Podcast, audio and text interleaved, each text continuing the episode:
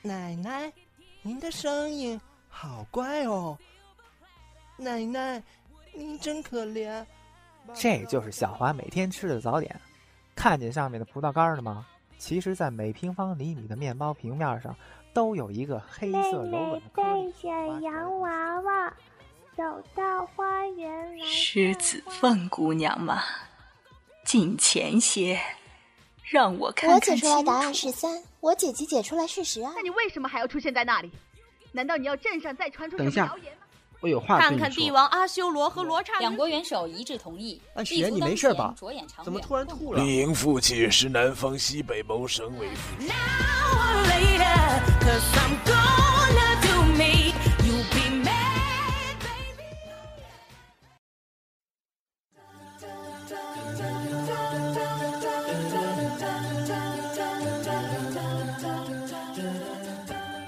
大家好，欢迎来到 CV 培训班，我是班主任七公子。不知道呢，大家有没有听过一人分饰多个角色这个说法哈？反正呢，你们的老师我现在是正在这个挑战这样的一项任务。而今天呢，我们的节目也主要是跟大家讲一下，我们怎么样去更好的利用自己的声音，怎么样去变声。而我们这里所说的变声呢，其实已经不仅仅局限于男生、女生，或者是小孩子或者老人等等这样的声音。其实我们今天呢，可能会跟大家讨论的比较细，像是我们之前呢，很多人都非常感兴趣的，有这个御姐音呐、女王音呐、正太音呐、大叔音、腹黑音等等这些的角色要怎么样的去把握。而我呢，也为你们请到了非常专业的变声系的这个嘉宾。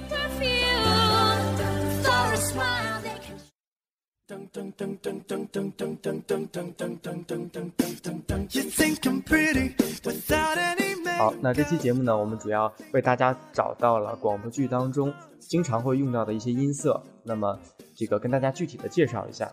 那大家呢，可以在录制的时候或者是在配剧的时候呢，能够对号入座，找一下自己的这个音色。导演，嗯。那其实就是说，划分有好几种方式，比如说划分男生和女生，或者是划分老的和年轻的，老少，嗯，对。然后那个我们一般来说细分啊，我们演一个剧，就大致女生这方面有一些什么御姐音啊、萝莉音啊、女王音啊这些，我就大致跟大家普科普一下吧。就比如说御姐音，可能是那种听上去就很厉害的，很嗯呃有控制能够。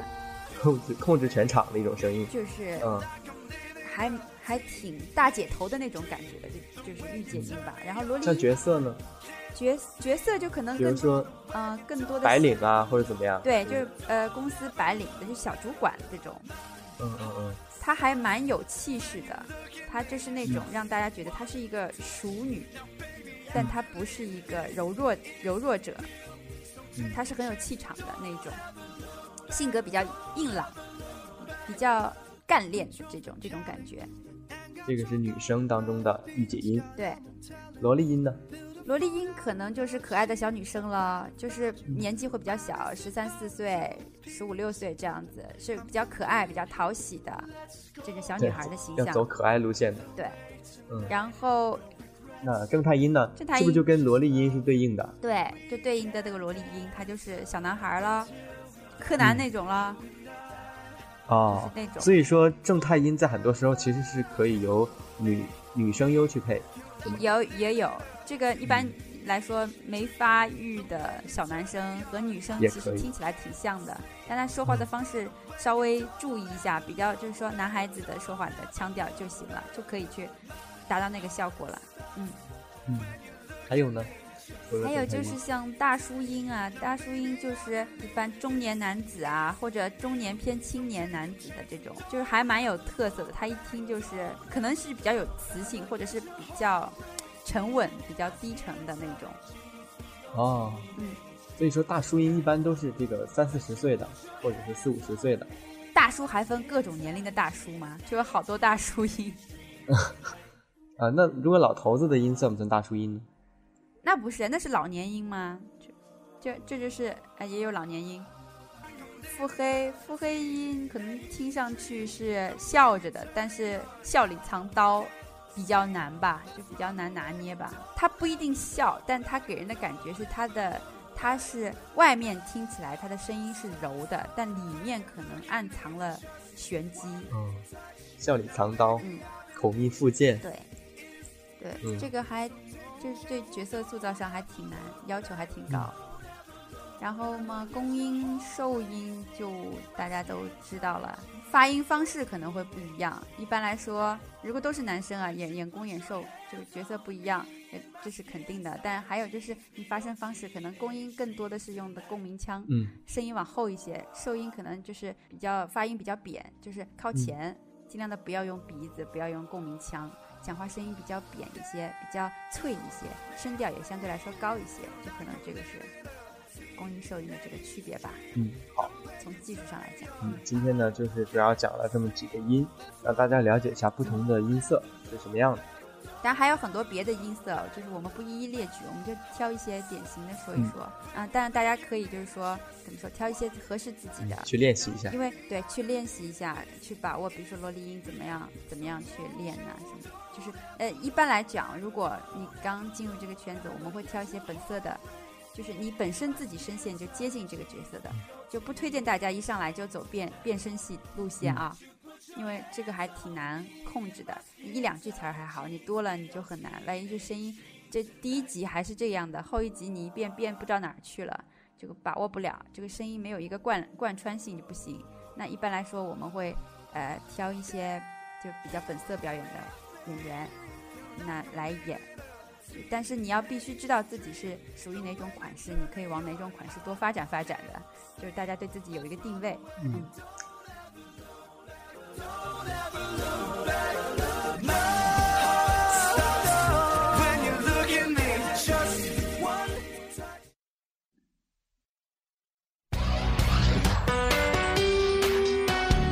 那今天呢，主要问一下三木哥如何用声音去演戏，如何变声。这个用声音演戏呢，其实就是我们之前所说的这个作为一个网配的一个呃配音者吧，或者说作为一个 CV，怎么样去演，有什么技巧吗？可以给我们介绍一下。呃，呃，夸张是一个最重要的技巧，就是每个人的声音呢，就很多人可能只用一种方式，呃，但是呢，很多人比如说像有一些特型的配音演员，他们的声音就适合配小孩，嗯，然后呢，有一些人就比如像我们很多时候配那个广播剧，你就是一个声音，但是你要刻意的用音量的大小、深浅。把这个角色给分开了，嗯，那这个是靠你平时的一些演练，呃，就是比如说像我们有时候配一些专题杂志，啊，比如说这个，呃，这这某某某某某某某某说，嗯，你你可以用用一种比较浑厚的声音啊，这个我觉得吧，这这天啊，啊不太好，但是呢，这这还能出去走，嗯，哎，但是呢，你配完这个声音之后呢，你你再用旁白的声音啊，一二三四五啊，这个身上呢又来了一个人，然后呢，一个小孩过来了，哎，叔叔叔叔啊，那那个那个那个路怎么走啊？我们好像每天都能够在这儿经过的，看到你，嗯，就是你可以通过一些声音的深浅的变化，然后去去做一些做一些改观的方式，就尽量让大家觉得这个角色有一个不同。对，其实就是一像很多有声读物当中有一些角色需要是一个人去扮演的，像你刚刚我觉得呃大家就是非常有耳福啊，听到了你这个变声的一个过程，演绎了这个有小的、有大的、有老的、有旁白，我觉得是非常好。这其实就是就是怎么说呢，就是一种呃就是夸张的方式。嗯。你你可以用尽量一个不同于你平时的声音去去演绎一些东西，我觉得这个是，呃，就怎么说呢，就多练吧，就多尝试。嗯，你不要怕难为情。对，有有的时候可能很多人就像你刚才我们上一期说的这个，前两期说过那个卖钱的那个紧张感，你不用你你放开呀，你完全撒开。对对对。你有的时候就就是就比如你演一个那个不羁的大侠，嗯，那就应该就是那种那 哈哈的那种感觉就就得出来。但是呢，你你要是演一种就是呃特别猥琐的一个人。哎你看就行嘛，不行就算了啊，行就行。就就你你你就得用你的声音的一个宽度。当然了，这个声音的条件越好的人它的宽度越大，就他能够把这个声音的变化做得越大。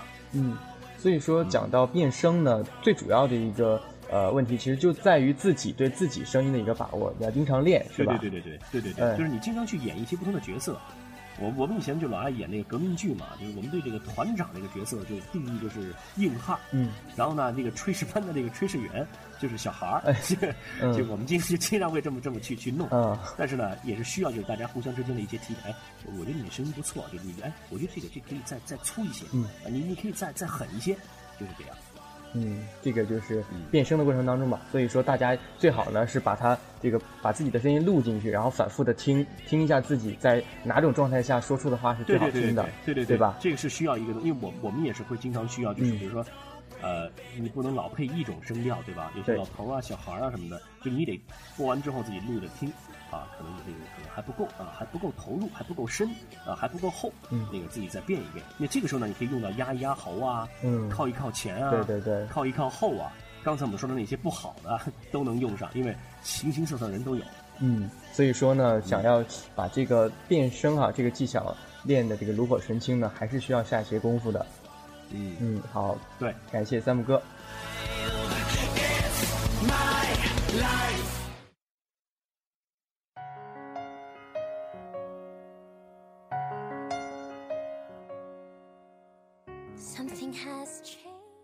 接下来呢，有请我们蛋壳导演来采访一下著名配音演员孙烨老师，请他跟我们谈一谈如何用声音去演戏，而配音表演和常规表演又有什么不同。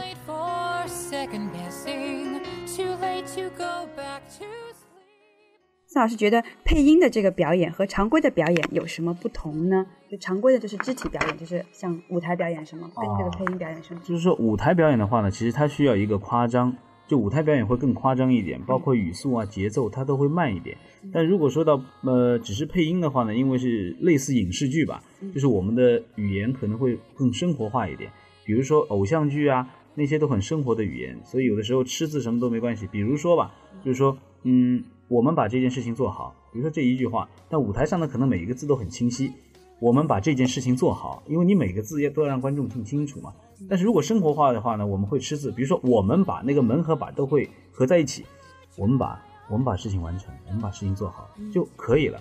嗯，就是在影视剧方面呢，我们会生活化一点的语言。但当然了，影视剧有很多种，比如说有古装戏啊，有生活剧啊。但古装戏可能你的语言会更舞台化一些，但是也不像舞台那么放大。嗯嗯，就是有这些区别。嗯，对我们有一个问题，就是说，其实现在呃，网配圈有一个很流行的剧种叫古风剧。古风剧其实就是我们说的古装剧。嗯、然后有好多小朋友就在问说，我们配古风剧的时候，那个怎么把我这把握这个人物的声音啊，包括他的语速啊，他的腔调啊，就是跟配时装剧会有什么不一样？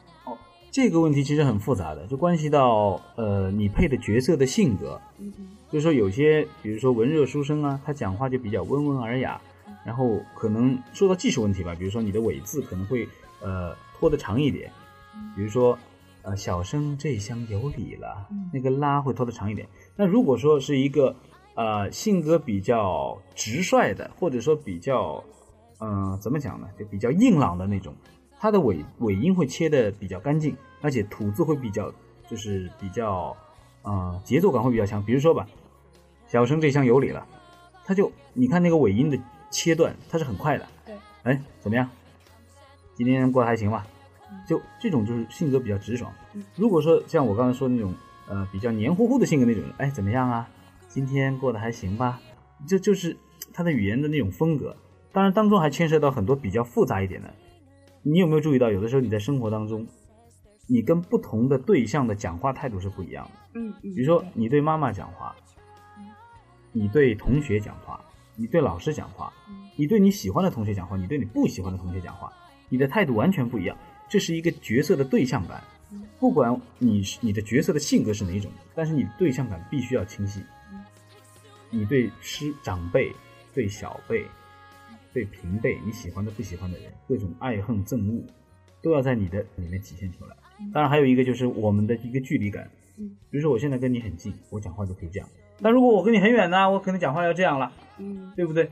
就是我们从语言当中就可以体现我们的距离、空间的距离，还有我们的角色之间的情感的距离，都是通过我们的语言表达来体现的。嗯嗯嗯嗯，就是这个其实都是技术层面的。当然说说到最基础的技术呢，当然普通话要过关，对不对？然后嗯，语言要有魅力。其实我记得以前邱岳峰老师有一句话说的非常好的，他说一开始的话呢是要说准字儿，要把每个字都说清楚。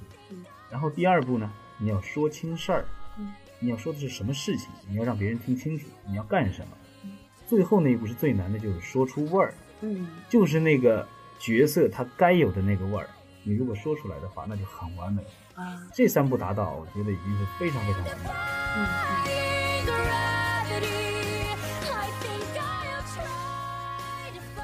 好，欢迎回来，感谢大家的收听。我们的节目呢，时间又到了，期待经典，守望凌霄，我们下期再会。